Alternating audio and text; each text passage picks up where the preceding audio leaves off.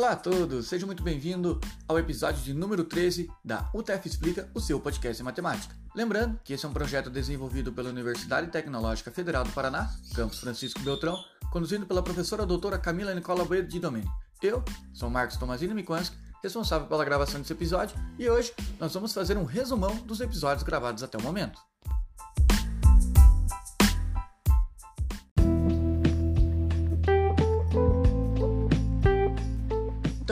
História de uma pessoa que começa a descobrir o gosto pelo café.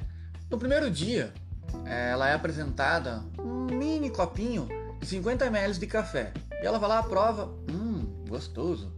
No outro dia, ela já fica um pouco mais empolgada com o gosto do café e vai lá e pega 100 ml para tomar. No terceiro dia, já um pouco mais afim de café, bebeu 150 ml de café.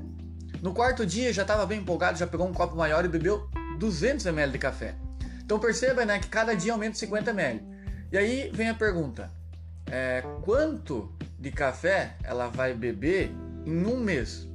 Sabendo que ela está aumentando 50 ml por dia. Se é soma de uma PA, nós podemos usar, lembra? Soma de uma PA, de uma progressão aritmética, você tem que responder o primeiro episódio do podcast, Lei de Gauss. Vamos relembrar a fórmula, eu sei que você sabe.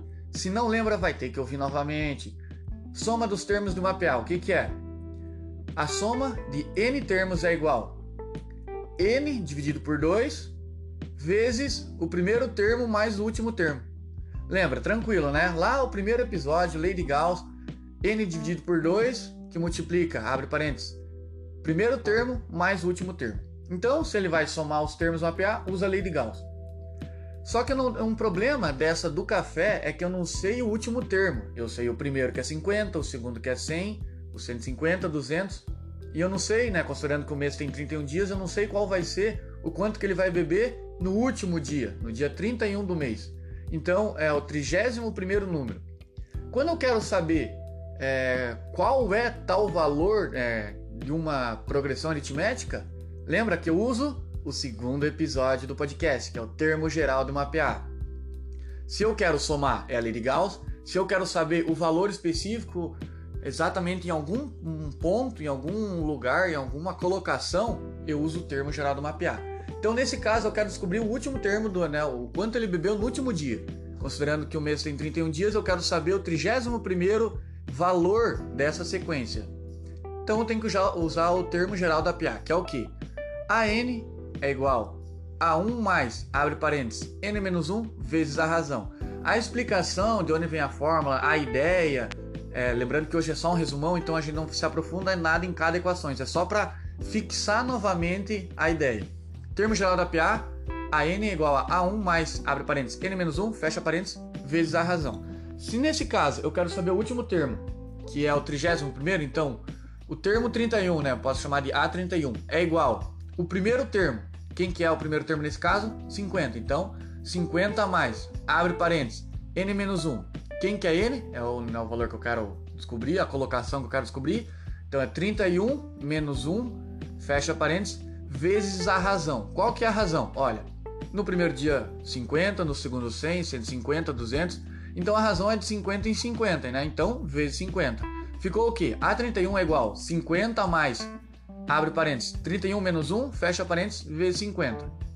A 31 é igual 50 mais 31 menos 1 é 30, vezes 50. Então ficou 50 mais 30 vezes 50. Resolve né, a multiplicação primeiro. 30 vezes 50. 3 vezes 5, 15. Adiciona 2 zero, 1 zero do 30 e 1 zero do 50, ficou 1.500. Então o A31 é igual a 50 mais 1.500 então, a quantidade, o último valor dessa sequência é o 31 número dessa, dessa PA, vai ser 1550 ml. Então, deu aproximadamente ali um pouquinho mais de um litro e meio. Então, galerinha, gostou do café. Então, eu já tenho meu último termo. Então, eu consigo agora fazer a soma usando a lei de Gauss. Lembra que a pergunta original é quanto ele bebeu no mês inteiro? Então, olha, eu precisei usar o termo geral da PA para descobrir o último termo, né, o 31 termo, para daí fazer a soma com a lei de Gauss. Então lembra que a lei de Gauss diz o quê?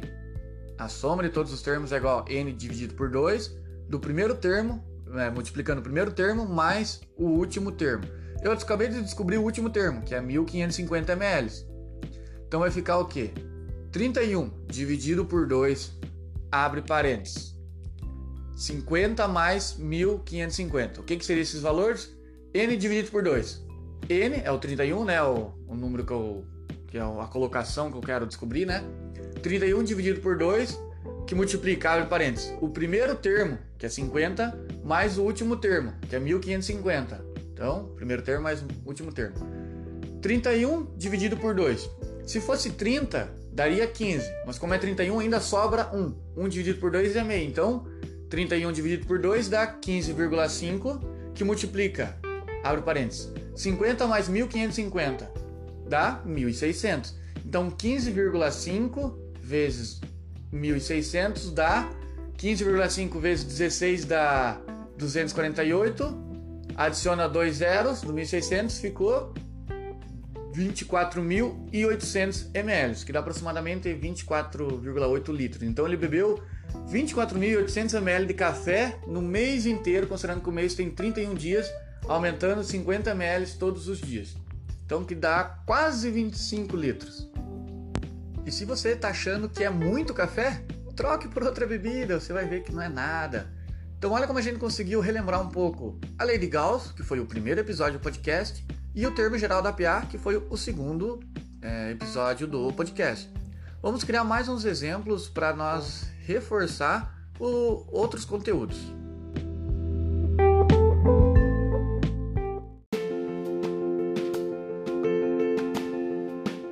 E agora, para nós tentar relembrar o terceiro episódio, que era sobre Pitágoras, e o quarto episódio, que era semelhança de triângulo, vamos contar um domingo normal é, da minha vida com os meus amigos.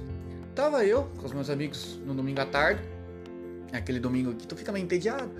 Só que eu saí, eu fui com a Verônica, que a Verônica é minha bike, minha bicicleta. E aí, nós do nada decidimos fazer uma rampa.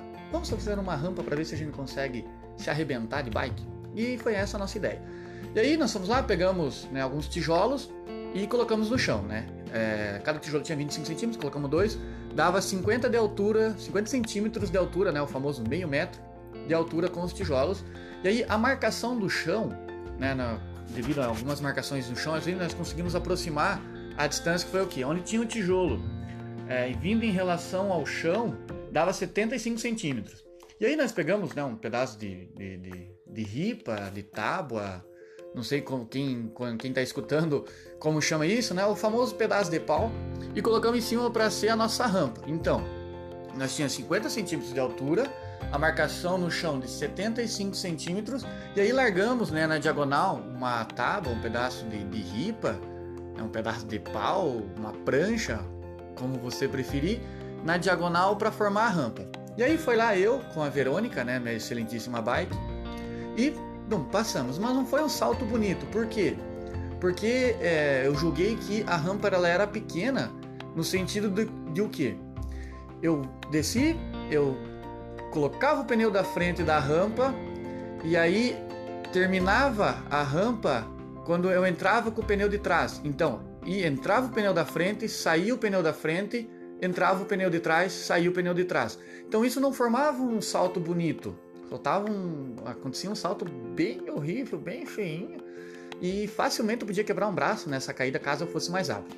E aí nós decidimos, não, vamos manter a mesma inclinação, só vamos é, aumentar esse triângulo. Mas veio a pergunta antes: qual era o comprimento dessa, dessa ripa que a gente colocou para fazer essa primeira rampa? Então, nós tínhamos 50 de altura, em relação ao chão era 75 centímetros, e nós queríamos saber o comprimento dessa tábua para nós ir procurar uma maior que ela, né? Então não adianta a gente procurar e trazer uma do mesmo tamanho ou menor. E aí, é, perceba que formou um triângulo retângulo, né? Porque nós temos os catetos 50, que é a da altura, 50 centímetros, ou meio metro, né, 0,5 metros, ou 50 centímetros. O outro cateto, que é em relação ao chão, é 75 centímetros, ou 0,75 metros. E nós queríamos saber como se fosse a nossa hipotenusa, que é o que estava na diagonal, que era a nossa rampa, nossa pedaço de madeira. E aí, como que faz isso? Lembra? Pitágoras, terceiro episódio da UTF Explica lado maior ao quadrado é igual à soma dos outros dois ao quadrado. A ao quadrado é igual a b ao quadrado mais c ao quadrado. hipotenusa ao quadrado é igual à soma dos catetos ao quadrado. Chama como preferir, né? Hipotenusa ao quadrado é igual à soma do cateto adjacente ao quadrado mais cateto oposto ao quadrado. Eu gosto sempre de refrisar. Lado maior ao quadrado é igual à soma dos outros dois ao quadrado. Então vamos tentar achar essa hipotenusa, que é esse pedaço de madeira na rampa, para nós depois de procurar o maior. Como que ficou? Hipotenusa ao quadrado é igual à soma dos catetos ao quadrado. Hipotenusa ao quadrado é igual. Qual eram os meus catetos? Eu tinha um cateto de 75 centímetros, então 75 ao quadrado, mais o outro que estava na vertical, que é o que dava a altura, de 50 centímetros. Então ficou hipotenusa ao quadrado igual a 75 ao quadrado mais 50 ao quadrado. 75 ao quadrado mais 50 ao quadrado dá 8.125. Então ficou minha hipotenusa ao quadrado é igual a 8.125. Se eu tenho hipotenusa ao quadrado, mas eu quero saber a hipotenusa e não ela ao quadrado, eu passo a raiz para o outro lado. O ao quadrado em forma de raiz para o outro lado. Ou tiro a raiz dos dois lados que vai cortar e vai ficar a raiz lá. Mas é só imaginar o seguinte: como se tu jogasse a raiz para o outro lado da igualdade. Então ficou a hipotenusa igual a raiz de 8.125, que dá a hipotenusa de 90,1. Vamos arredondar para 90. Arredondando ali, fazendo uma aproximação, 90 centímetros.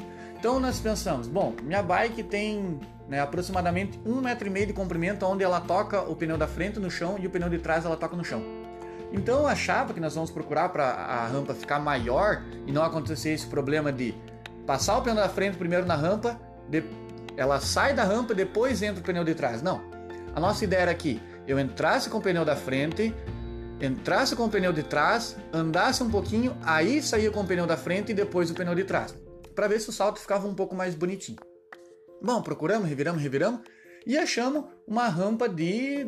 uma chapa, desculpa, uma chapa para a gente fazer a, a, rampa de 2 metros. Falei, bah, bacana, né? 2 metros, então minha bike tem um metro e meio onde toca os pneus, então vou conseguir entrar com o pneu da frente, entrar com o pneu de trás, andar um pouquinho, sair com o pneu da frente, sair com o pneu de trás. Pensei, ah, dá para me arriscar aí, dá para fazer um salado bonito para ver se cai ou não. E aí fomos lá. A nossa ideia era manter a mesma inclinação porque no primeiro salto ali a gente percebeu, bom, tá uma inclinação bacana. Então vamos manter a mesma inclinação da primeira rampa para a segunda, só vamos aumentá-la de tamanho. E aí veio a pergunta: qual é a altura que vai ficar do chão dessa segunda rampa? E aí nós conseguimos usar o que? Isso mesmo, perfeito. Semelhança de triângulo. Por quê? Nós mantemos as mesmas características, né? a mesma angulação. E, e o que, que isso quer dizer? Ah, semelhança de triângulo para descobrir a altura. Léo, nosso quarto episódio ele explica mais detalhado, mas aqui também é fácil perceber. O que, que significa semelhança de triângulo? Se tem as mesmas car características, tem as mesmas proporções. Então, olha, lembra que no primeiro caso, a minha hipotenusa eu descobri que era 90 centímetros? E a minha altura, um dos catetos era 50? Então, essa proporção, por exemplo, 90 dividido por 50, essa proporção vai ter que ser igual à proporção do novo triângulo, porque ele tem as mesmas características, a mesma inclinação, o mesmo ângulo. Então, se eu fizer 90 centímetros dividido por 50, que é do primeiro triângulo, da primeira rampa, vai ser igual ao quê? Qual que é a hipotenusa da minha segunda rampa? Bom, se eu achei a chapa de 2 metros, né? É o 200 centímetros, ou 2 metros, como preferir, 200 centímetros, só deixar tudo na mesma unidade. Como nós trabalhamos em centímetros na primeira rampa, vamos trabalhar em centímetros na segunda rampa. Então, 90 dividido por 50 tem que ser igual, mesma proporção, que 200 dividido por x. Ó, lembra, 90 era do primeira, da primeira rampa, 90 era a minha hipotenusa, dividido por 50, que era a minha altura. Na segunda rampa, 200 é a minha hipotenusa, dividido pela minha altura, que é o quê? É essa que eu quero descobrir, x. Então, 90 dividido por 50 é igual a 200 dividido por x. 90 dividido por 50 igual a 200 dividido por x. Esse 50 que está do lado de cá, eu posso passar para o outro lado multiplicando. E o x que está dividindo do outro lado, ele pode subir do outro lado multiplicando. Então, x vezes 90 é igual a 200 vezes 50. O 90 está multiplicando x, passo ele dividindo. Então vai ficar o quê? x é igual a 200 vezes 50 dividido por 90. Aí posso cortar um zero, posso né, achar formas mais fáceis de simplificar, mas vai dar a resposta de 111,11 centímetros, ou aproximadamente 1,11 metros. Então, na segunda rampa, o salto já ficou mais bonitinho e ficou é, com mais de um metro de altura a rampa. Então, ficou um salto bacana. A gente fez duas tentativas e desistiu porque a gente achou um pouquinho perigoso e eu vi minha cara no chão várias vezes. enquanto eu tava pedalando para subir na rampa. Então teve um anjinho que falou: "Não vai, cara, não vai, fica aqui, não quebra esses dentinhos". E aí então conseguimos fazer o salto bonitinho e desistimos. Então olha, a gente já conseguiu lembrar mais duas equações. Pitágoras usado para quê? Para descobrir um dos lados do triângulo. E a semelhança de triângulo é o que? Achar proporções em, em, triângulos semelhantes, triângulos que têm características iguais. Então, nesse caso, eu consegui descobrir a altura, sabendo apenas a hipotenusa, mas porque eu tinha um triângulo anterior, que ele, mesmo ele sendo melhor, menor, mas ele tinha as mesmas características. Então, eu consegui fazer proporções entre eles e descobrir a altura da nova rampa. Olha que bacana! Já conseguimos lembrar de mais duas equações. Então, o resuminho já está funcionando. Já foi quatro equações lembradas. Bora para mais?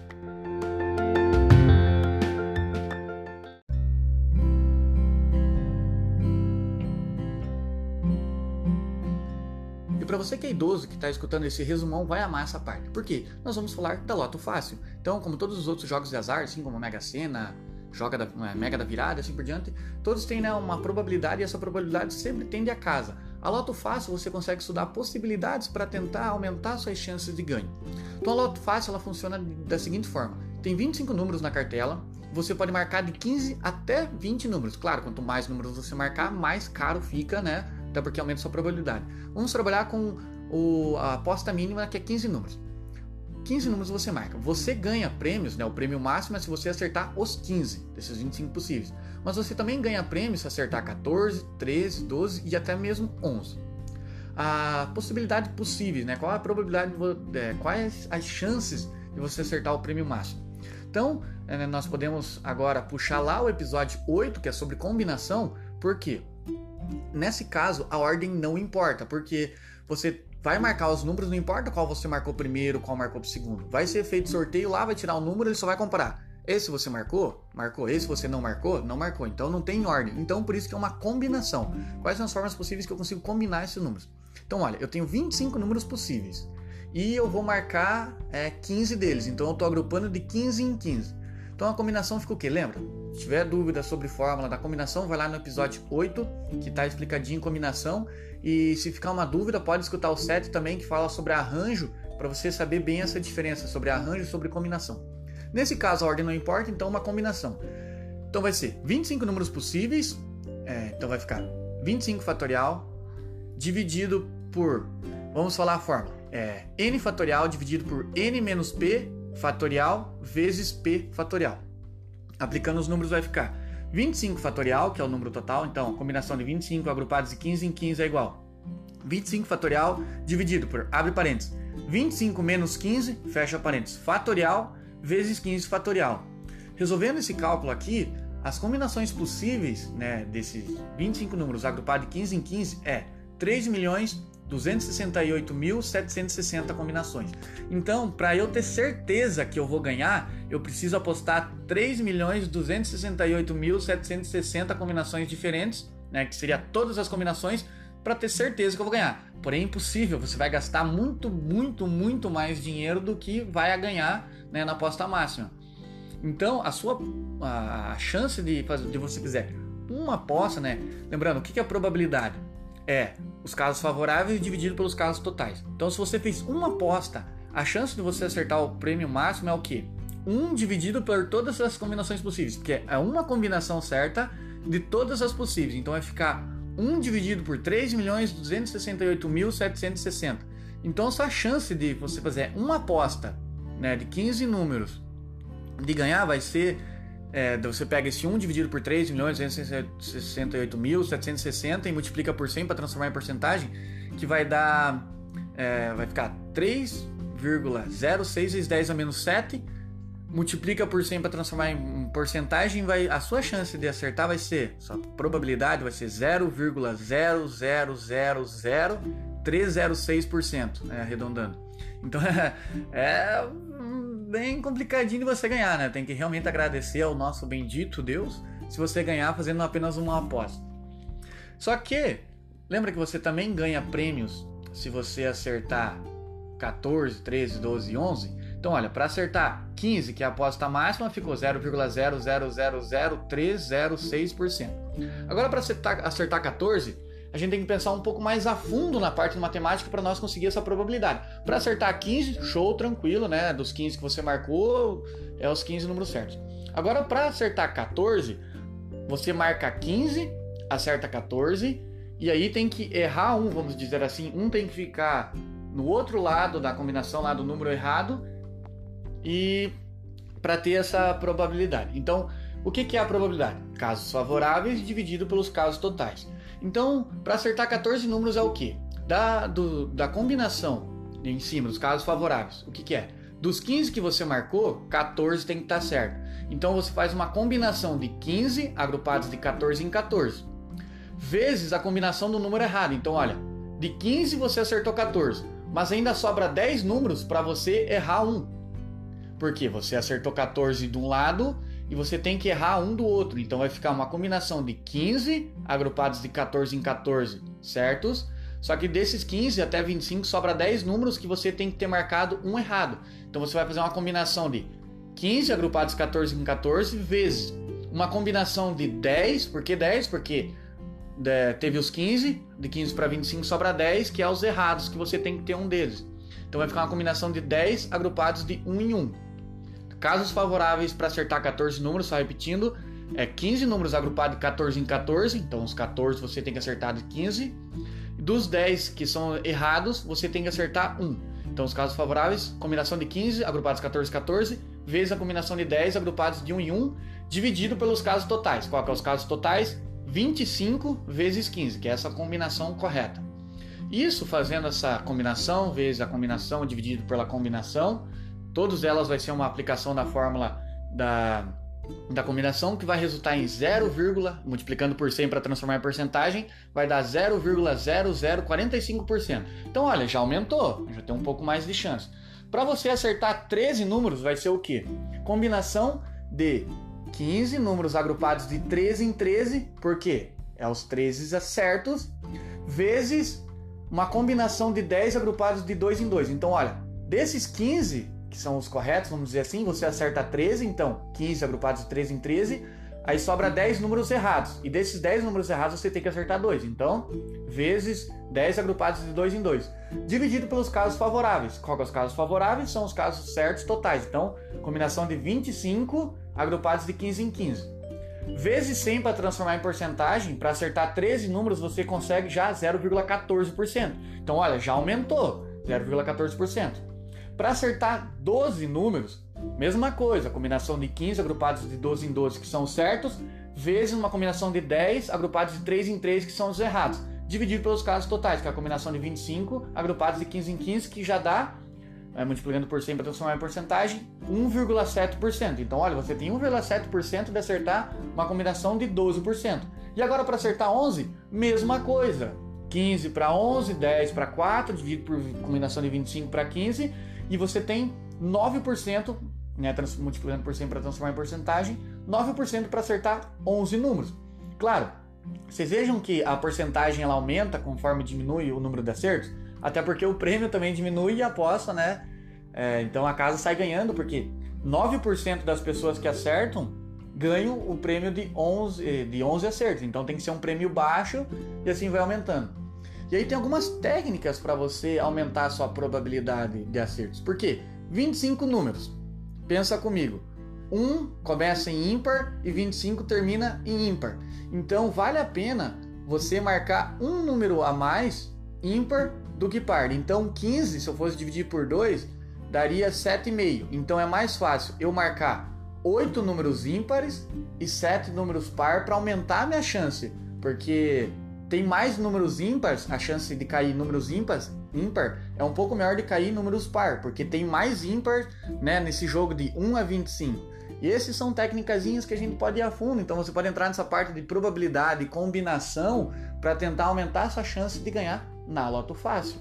Viu? Você pode ficar rico com matemática. Basta estudar a fundo e ter dinheiro para apostar. É claro, o universitário não tem nem dinheiro para apostar, mas se você tem um dinheirinho aí Dá uma estudadinha na matemática. Não estou incentivando jogos de azar, gente. Fujam de jogos de azar. Mas se apostar, aposta com um pouquinho de consciência.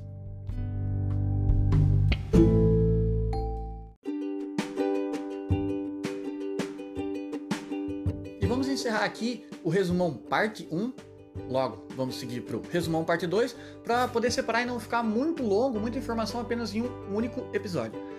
É, se você tem alguma dificuldade, volta nos episódios específicos. Se você acha que entendeu, pode partir para o resumão parte 2. É, boa sorte nos estudos, se divirta no processo e vamos para o resumão parte 2. Espero você lá, hein?